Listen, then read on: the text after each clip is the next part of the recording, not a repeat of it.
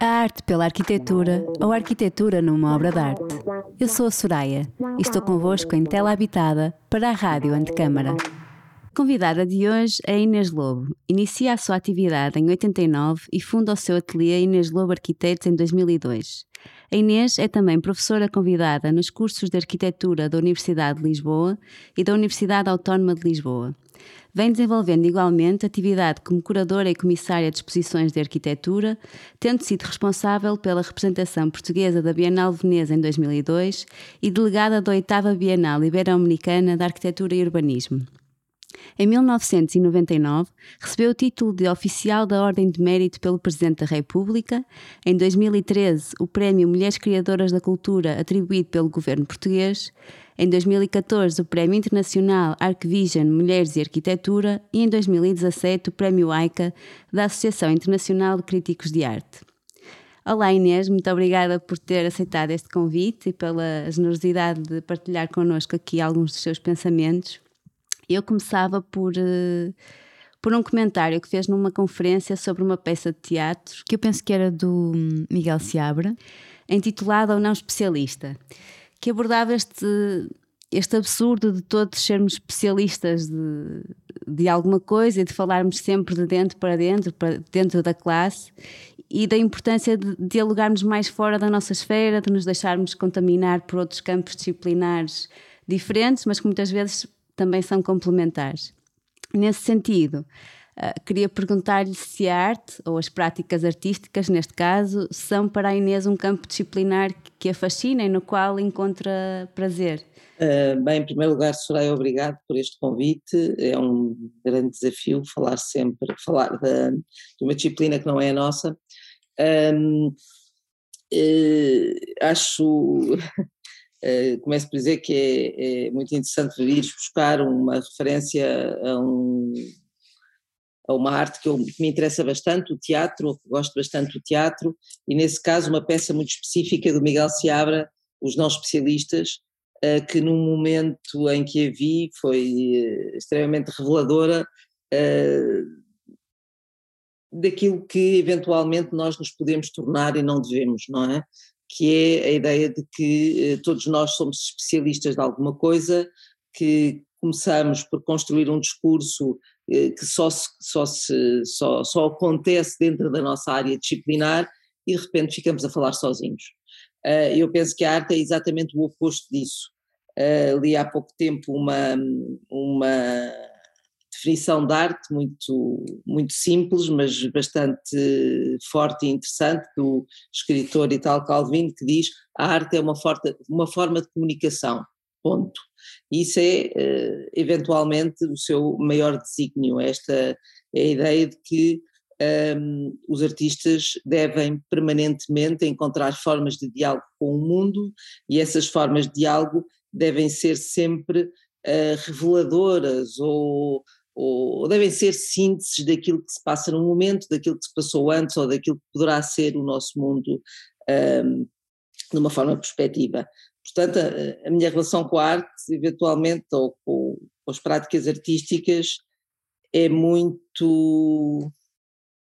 Eu acho que eu posso descrever de duas maneiras. É, por um lado, um bocadinho preguiçosa, ou por outro, eu tenho uma relação com o mundo um bocadinho preguiçosa, portanto, a arte é para mim um utensílio maravilhoso porque faz por mim as sínteses que eu devia fazer. Portanto, normalmente eu tento entender o mundo através daquilo que os artistas uh, vão produzindo. E quando, quando encontro algum que me explica muito bem aquilo que eu ando à procura de tentar perceber, fico verdadeiramente fascinada e aí sou, sou compulsiva e deixo de ser preguiçosa. Uh, mas portanto acho que, que, passa por aí e depois uh, eventualmente gosto de arte, da arte ou, ou por outra fascinam-me os, uh, fascinam-me eventualmente os campos da arte que não têm uma ligação aparentemente direta com a arquitetura. Também não sei bem explicar porquê, eventualmente tem a ver com a minha formação, com, as, com aquilo que me foi transmitido desde criança, uh, que me levou para outros caminhos que não uh, os uh, diretamente ligados à arquitetura. Mas então quem são esses artistas pelos quais sente essa, esse fascínio e quase obsessão? Não, eu, eu digo isto do, do fascínio e da obsessão, eu tenho uma característica, como dizia, sou bastante preguiçosa e portanto, uh, mas sou uma boa leitora, por exemplo, a relação que tenho com os escritores, uh, quando, quando gosto de um, leio compulsivamente a obra toda. Quando não gosto, passo pelos livros de uma forma eventualmente descuidada, Sim. descuidada, o, que é pena, e às vezes perde algumas coisas, mas e, e, penso que essa atração tem a ver com a capacidade que eles têm, acima de tudo, de me explicar o mundo. Posso lhe dar alguns autores de referência que eu gosto bastante, desde o Calvino, Thomas Werner, citado pelo Eduardo Sotomora, por exemplo, também, um, o Coetzee, são pessoas que são autores eh, que falam normalmente sobre uh, tem uma grande capacidade de falar sobre uh, o mundo num determinado momento. Não é sempre no mesmo, que é isso que é interessante. Por exemplo, estes três autores, o Calvino, o Coetzee e o Thomas Bernard, falam eventualmente de coisas muito distintas. O que me fascina a, a mim eh, enormemente no Calvino é esta ideia de, estar, de ele estar sempre a construir uma, um mundo perspectivo, não é? Um mundo imaginário, Uh, há pouco tempo cruzei-me com uma entrevista muito bonita, uh, feita nos anos 70 com ele, uma coisa muito antiga, na sua casa em Paris, em que alguém lhe pergunta, por exemplo, na, o põe a falar sobre a relação, com os, a relação que ele tem com os lugares e com as cidades. Uh, e pergunta-lhe porque é que ele nunca escreveu sobre Paris, já que decidiu viver os últimos anos da sua vida em Paris. Uh, e ele diz, para, para mim, Paris para mim não é uma cidade que está no meu imaginário, é, é, a cidade do meu cotidiano. E eu só consigo escrever quando, sobre os lugares, quando os lugares se tornam para mim lugares interiores, que é uma coisa muito bonita. Mas o que ele faz depois, acima de tudo, é construir uma espécie de lugar interior, imaginário, enorme, gigantesco, uh, que nos revela permanentemente o seu livro que mais, que, mais disto fala, eventualmente, é As Cidades Invisíveis, uh, mas que constrói uma espécie de cidade do mundo. Pode ser qualquer uma, nós lemos podemos rever naquelas cidades, uh, todos nós nos podemos rever naquelas cidades, mas é sempre uma ideia de mundo perspectivo, de mundo uh, muito, muito humano, construído a partir, a partir dos homens, e eu acho isso extremamente fascinante. E a arquitetura é isso também esta forte densidade, não é? Quase uma sobreposição de layers de, de, vários tempos, isso torna, torna a cidade densa, mas muito rica, e isso claro. é o que fazemos com a arquitetura, exatamente. Claro. Esta ideia de que, quer dizer, o que me fascina é exatamente isso, esta ideia da construção do mundo perspectivo, é que penso que é o, que é o Eduardo Sotomora que diz isto também, quando diz a arquitetura é espaço, a arquitetura não é espaço, a arquitetura é tempo. E realmente, eventualmente, o instrumento com que nós mais trabalhamos como arquitetos é o tempo, eh, porque nós temos sempre uma cidade que nos é legada, não é? Algo que nos é legado, temos uma resposta, e cada vez mais hoje em dia, uma resposta emergente que temos que dar, quase urgente, mas não, não podemos sempre de tentar uh, responder ou imaginar um mundo perspectivo não é? Não podemos claro. hipotecar aquilo que pode ser um mundo ideal e que poderá acontecer daqui a 50, 60, 70 anos. Um, aquilo que é muito interessante na obra do Calvino é exatamente isso, é ele estar sempre a apontar para esse mundo a partir das leituras que faz no passado e no presente, não é? Isso é Sim. fortíssimo. E em relação a, a artistas uh, plásticos, o que é que, o que, é que a Inês uh, normalmente se interessa? Pronto, eu tinha pensado quando me lançaste este desafio, lembrei-me de dois autores, uh, para além de escritores, que me interessam bastante, uh, e duas formas de artísticas, uh, uma que podemos chamar artes plásticas, a outra cinema, mas portanto são artistas que têm a ver com a imagem. o cinema é um, talvez dos, das formas artísticas que mais me interessa, eventualmente, se pensar, quando tenho que pensar, se tiver que pensar sobre isso, elegeria o cinema, uh, talvez porque foi aquilo que me acompanhou desde a infância. Tinha, tenho um pai que, que era um homem fascinado pelo cinema, gostaria muito de ter sido realizador de cinema não foi, mas uh, via compulsivamente e penso que a minha educação passou muito por uh, pelas idas ao cinema com ele, portanto o cinema é uma coisa muito que me construiu como pessoa. Um, e portanto a imagem, vamos falar da imagem, a imagem é também uma coisa que eu acho que é extremamente poderosa no momento em que vivemos. Uh, e daí que uh, tinha pensado noutro autor que gosto imenso, uh, que é o Bill Viola, portanto alguém que trabalha com a imagem e, o, e, que a utiliza na construção de mais, das mais diversas coisas. O que é que me interessa, porque é que eu trago o tema da imagem? A imagem uh, e é o Bill Viola que, que, se refere a ela desta maneira, ele diz que a imagem é eventualmente o instrumento mais poderoso e mais perigoso que nós temos uh, no nosso tempo, não é? Ele, numa conferência que, que, que assisti, dizia um, pegava na câmara e dizia isto é dos instrumentos mais perigosos que nós temos no mundo e vou-vos explicar porquê, é, eu pego nesta câmara e se quiser uh, explicar, quer dizer, e se quiser filmar aquilo que está a acontecer agora aqui, posso apontá-la para vocês e vocês existem, uh, posso apontá-la aqui para o canto da sala e eu consigo na mesma uh, dizer que estou aqui neste momento e vocês não existem. E este é o perigo, é a capacidade que a câmara tem ou que um homem com uma Câmara tem de uh, eleger uh, determinadas coisas em detrimento de outras, não é? E construir, construir para o nosso cotidiano um, uma realidade que eventualmente muitas vezes é muito deturpada. Uh, por outro lado, a imagem é das coisas mais fortes que existe no mundo artístico e, e aí, quando falamos de imagem, podemos ir desde a pintura até hoje em dia ao Bill Violi e, e, e às suas. A sua atividade artística uh, utilizando o vídeo como, como suporte uh, número um, e portanto aquilo que me interessa na obra dele é exatamente isso, é o poder da imagem. Uhum. Ia só dizer que, que, que, a imagem, mas eu acho que até uma das grandes forças do, do, trabalho do Bill Viola é esta a imagem em movimento e esta o ser em movimento é que traz toda a, toda a força, isto porque existe a dimensão do, do tempo, não é? Dessa imagem. Uh, e se calhar até te falávamos há pouco do tempo nas cidades ou nas cidades do Invisíveis do Italo Calvino esta, porque o Bill Viola brinca muito com, não é, com a sequência das imagens, ou, ou ao desacelerar o tempo da imagem, ou até acelerar, uh, ou seja, acrescenta à imagem esta dimensão de tempo também que, que, tem várias layers e densidades, como falávamos há pouco. E depois o som também, porque eu até fui, fui numa. vi uma conversa uh, com ele, uma entrevista, em que ele falava que o som. Uh, eh, que o som era a, única entidade uh, que é capaz de cruzar a realidade física e não física.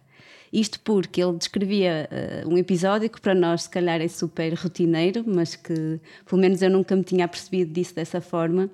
Quando vivemos no centro de uma cidade, uh, muitas vezes temos sempre aquele barulho de fundo, não é? Aqueles que, são os carros a passar, que são as pessoas a falar, que é o vento a, mexer uh, nas folhas das árvores, e tudo isso é absorvido por esta entidade que é o som, não é?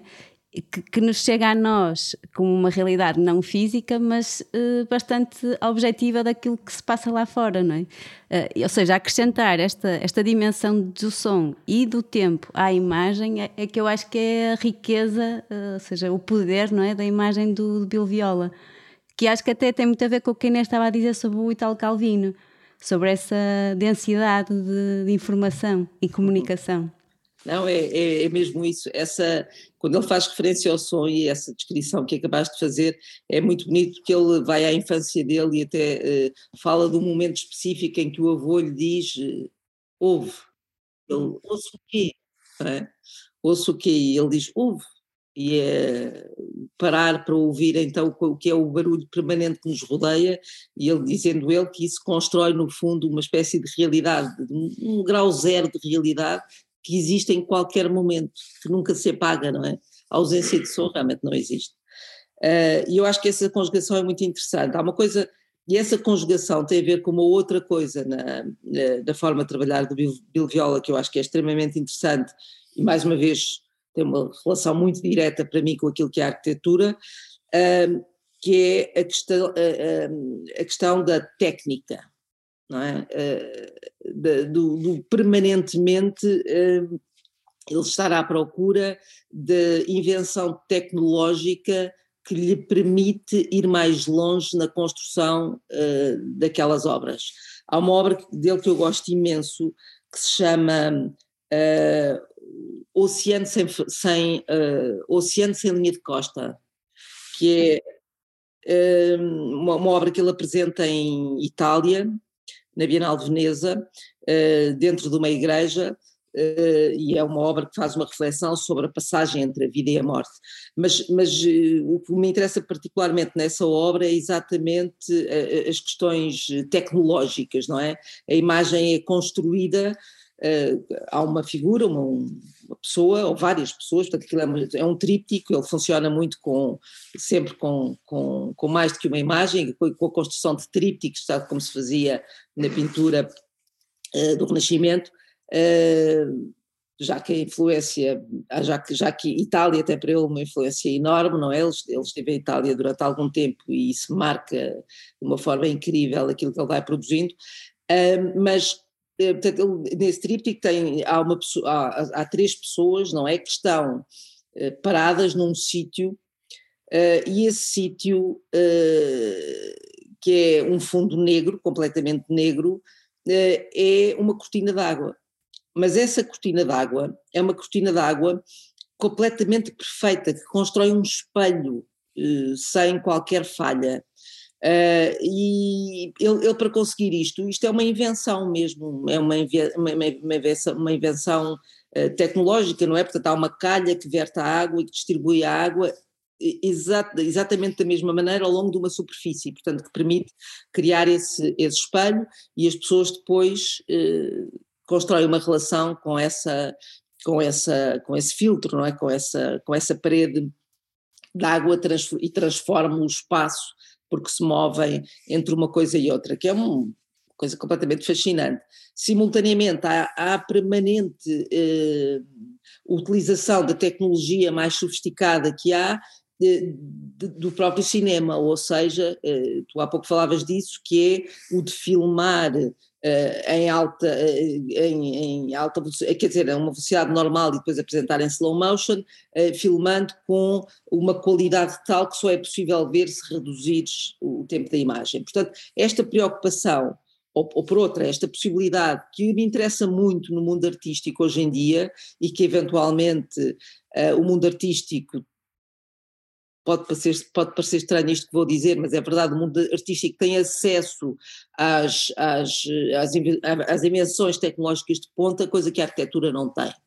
Por uma razão muito simples, porque o mundo artístico move mais dinheiro, eventualmente. Eu costumo dizer que a arquitetura está presa quase na idade medieval, nós continuamos, continuamos a construir como se estivéssemos no passado, o que é uma coisa eventualmente um ou outro arquiteto não, porque tem acesso a outras coisas, mas nós aqui em Portugal então de certeza.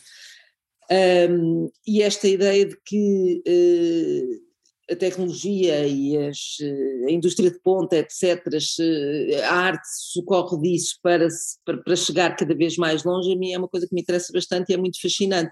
Coisa que neste autor, o Bill Viola, é, é-nos, é-nos dado a cada momento, não é? Para construir coisas que são próximas, isso é que também é muito bonito, uh, próximas da qualidade e do fascínio que tem uma pintura do Renascimento. Porque tratam a luz, a cor, etc., de forma, quer dizer, depois as questões que têm a ver também uh, com a percepção, não é? A capacidade que nós temos de ler e percepcionar aquelas imagens perfeitas é, é fabulosa. Naquele, no caso desta peça, ainda por cima, quando há o contraponto entre, entre estas imagens e a igreja onde ela é apresentada, é, é fabuloso.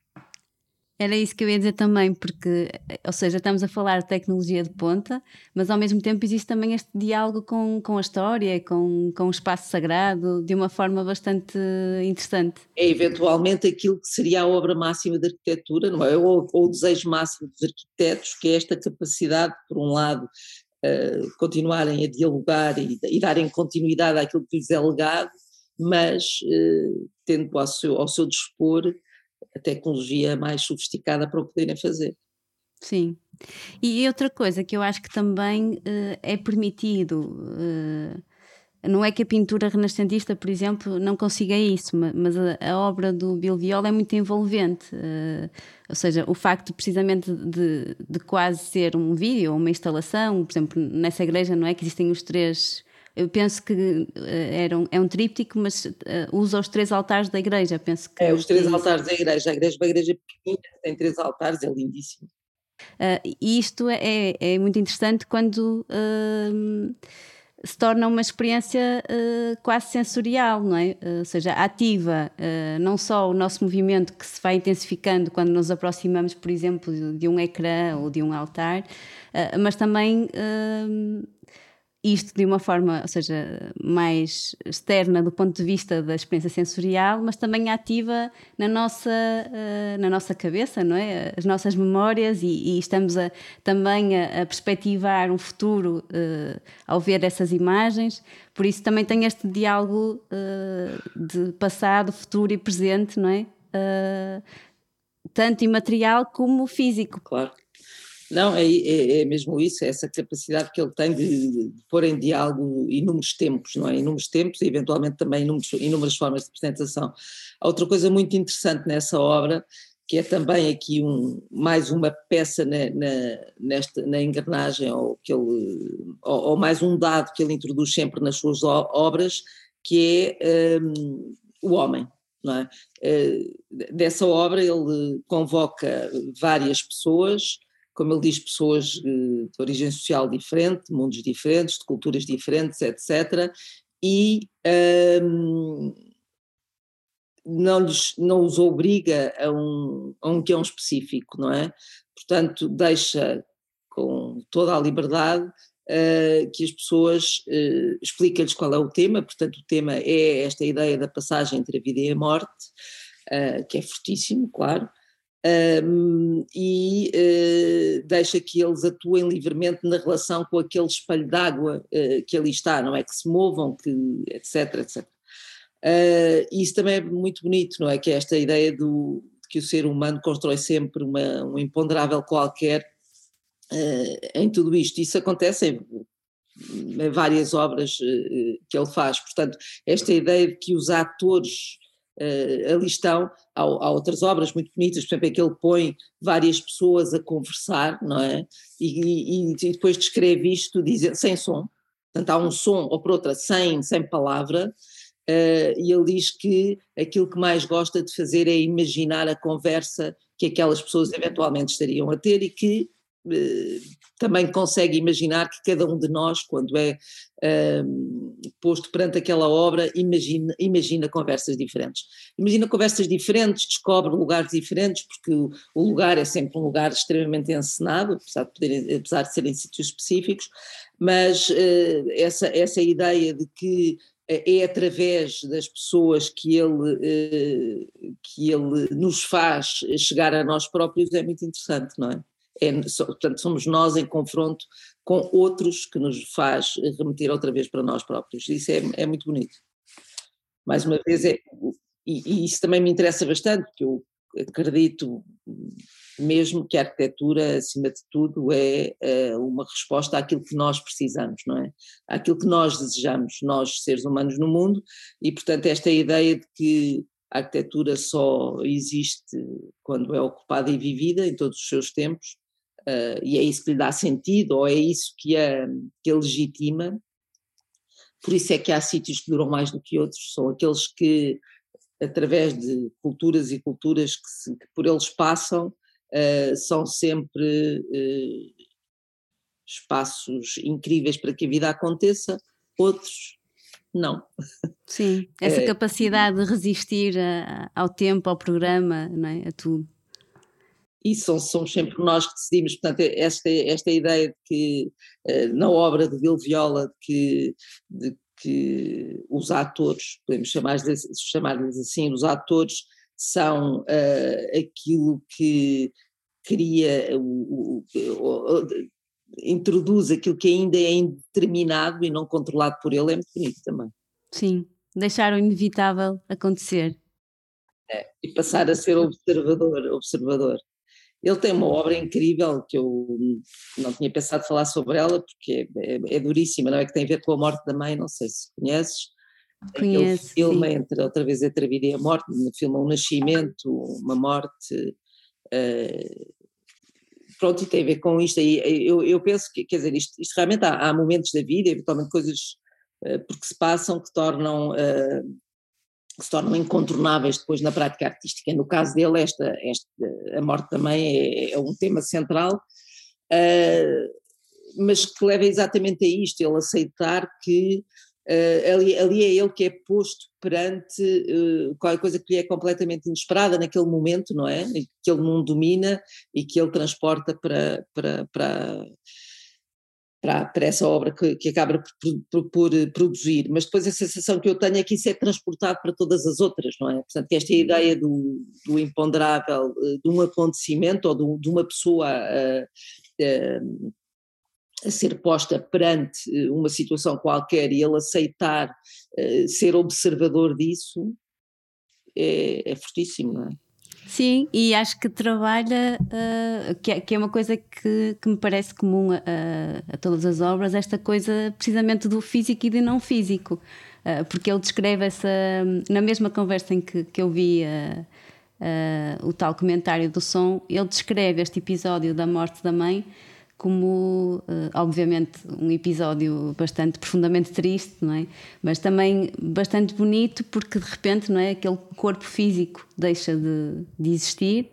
Uh, eu acho que ele até diz alguma coisa do género feelings don't go away, ou seja, uh, fica uma espécie de uh, de alguma coisa imaterial, não é, que não é física, mas que permanece Uh, e, e, há este diálogo entre sobre a vida, a morte e depois, se calhar, um, a vida após a morte, um renascimento. Claro. Não sei como é que ele interpreta isso, mas, uh, ou seja, esta questão temporal, mas também este viver no in-between, não é? Entre o que é o físico e o não físico. Isso é. Há outra, outra coisa muito bonita que ele diz também, que é. Ele diz que o mundo é composto por espaços entre coisas, não é? Ele está sempre a falar nisso a várias escalas, não é, não é? E diz que esse é o mundo que nós habitamos. É, é, sempre o espaço entre as coisas. E o espaço entre as coisas é o espaço entre as coisas que construímos e o espaço entre a matéria, não é? A matéria também é uma, uh, um conjunto de coisas que produzem espaço entre si. Isto é também é, é, é muito bonito, é muito obsessivo. Isto tem a ver sempre também. Há uma coisa interessante no, no, na obra dele, acho eu, que é um certo encantamento pelas culturas com que ele se foi cruzando.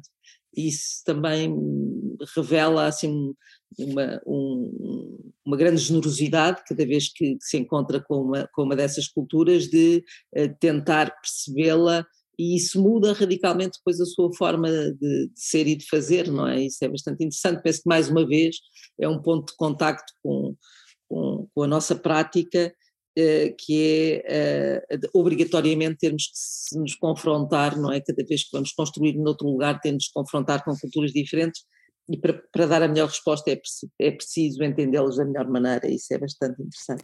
Sim, esta capacidade de nos colocarmos no lugar do outro, não é?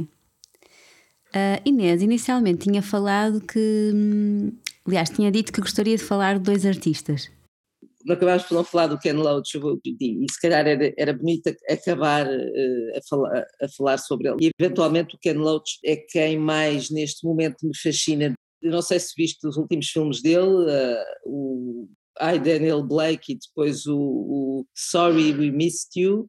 Sim, uh, por acaso só conheço esses dois. Pronto, o, o último filme então é um filme para mim espantoso e tem a ver com esta uh, capacidade e até eventualmente uma palavra mais forte com esta com a liberdade que a arte tem que ter para nos conseguir explicar a cada momento efetivamente como é que o mundo se organiza. Uh, eu penso que nós vivemos num momento extremamente difícil, conturbado, difícil de, de descodificar, Uh, uh, e é muito importante que a arte tenha essa liberdade. Uh, este filme do Ken Loach, quando vi o filme, chega ao fim do filme e diz: Pronto, já percebi como é que o mundo funciona, ah, isto realmente. Estamos a passar por coisas que são extremamente terríveis e desinteressantes. Uh, o filme tem outra coisa que, que, é, que para mim é muito bonita e voltamos à questão das pessoas, é o filme é um filme sem que não nos indica no final qual é que é o caminho possível, porque eventualmente é muito difícil indicá-lo, não nos dá, portanto, a esperança da mudança, mas como é um filme extremamente humano, e que desde o primeiro momento até o último, uh, as, dizer, as personagens que ele constrói são tão ricas e tão humanas que nos deixa no fim uma resta de esperança que é dizer não, mas as pessoas uh, são realmente incríveis e isto vai acabar por mudar. Portanto, esta conjugação entre a capacidade nos explicar com uma clareza, portanto, esta capacidade que, que o Kernel tem de fazer uma síntese perfeita daquilo que é o mundo neste momento, no momento, não é? E, portanto, explicarmos de uma forma uh, direta, urgente, emergente, que quisermos chamar, olha, isto que se está a passar é isto, uh, fiquei a pensar e, e, vamos atuar. Acho que isto é também um papel, uh, para mim, que hoje em dia, muito importante que a arte tem que tem que ter, sem dúvida nenhuma. É, é, talvez é uma, é uma característica, eventualmente, que eu acho que a arte do nosso tempo tem. O cinema, nesse aspecto, sempre foi ao longo da, da sua história e hoje em dia mais do que nunca, porque há muito, produz-se muito, produzem-se coisas que são exatamente o oposto disso, disto, não é? Portanto, é, e aqui voltamos a, a questão da imagem e dos seus perigos ou das suas vantagens, não é? ou do cinema dos seus perigos e das suas vantagens, pode ser algo, algo uh, completamente inegriante, não é? E, e, que nos leva até a, a, andarmos adormecidos no mundo em que vivemos, mas pode, por oposição a isso, ser extremamente acutilante, claro, sintético e acordar-nos para aquilo que é verdadeiramente fundamental. Portanto, eu quando vejo uh, cinema que me põe a pensar sobre o mundo desta maneira, penso que realmente o cinema é uma arte fabulosa. Além disso, o filme é belíssimo, de uma ponta à outra, não é? Depois podemos, e feito sempre, aqui eventualmente, claro que eh, a questão da técnica também é importante, não é? Não é a mesma técnica que falámos em relação ao, ao Bill Viola, um, mas é feito, é belíssimo e é feito connosco o viola também, é feito com os seres humanos, não é? E com a beleza que cada um desses seres humanos tem, portanto, isso é, deixa-nos com, deixa-nos acreditar que, que o mundo vale a pena e que a vida vale a pena. Inês, muito obrigada, gostei muito. Acho que foi interessante e até diria que a escolha do Bill Viola não seria, para mim, previsivelmente, não seria um artista que pudesse escolher. Muito obrigada. Judai, obrigadíssimo. Este episódio tem a produção de Francisco Petrucci. Tela Habitada integra a programação da Rádio Antecâmara. Acompanha-nos através do website, das redes sociais e do Spotify.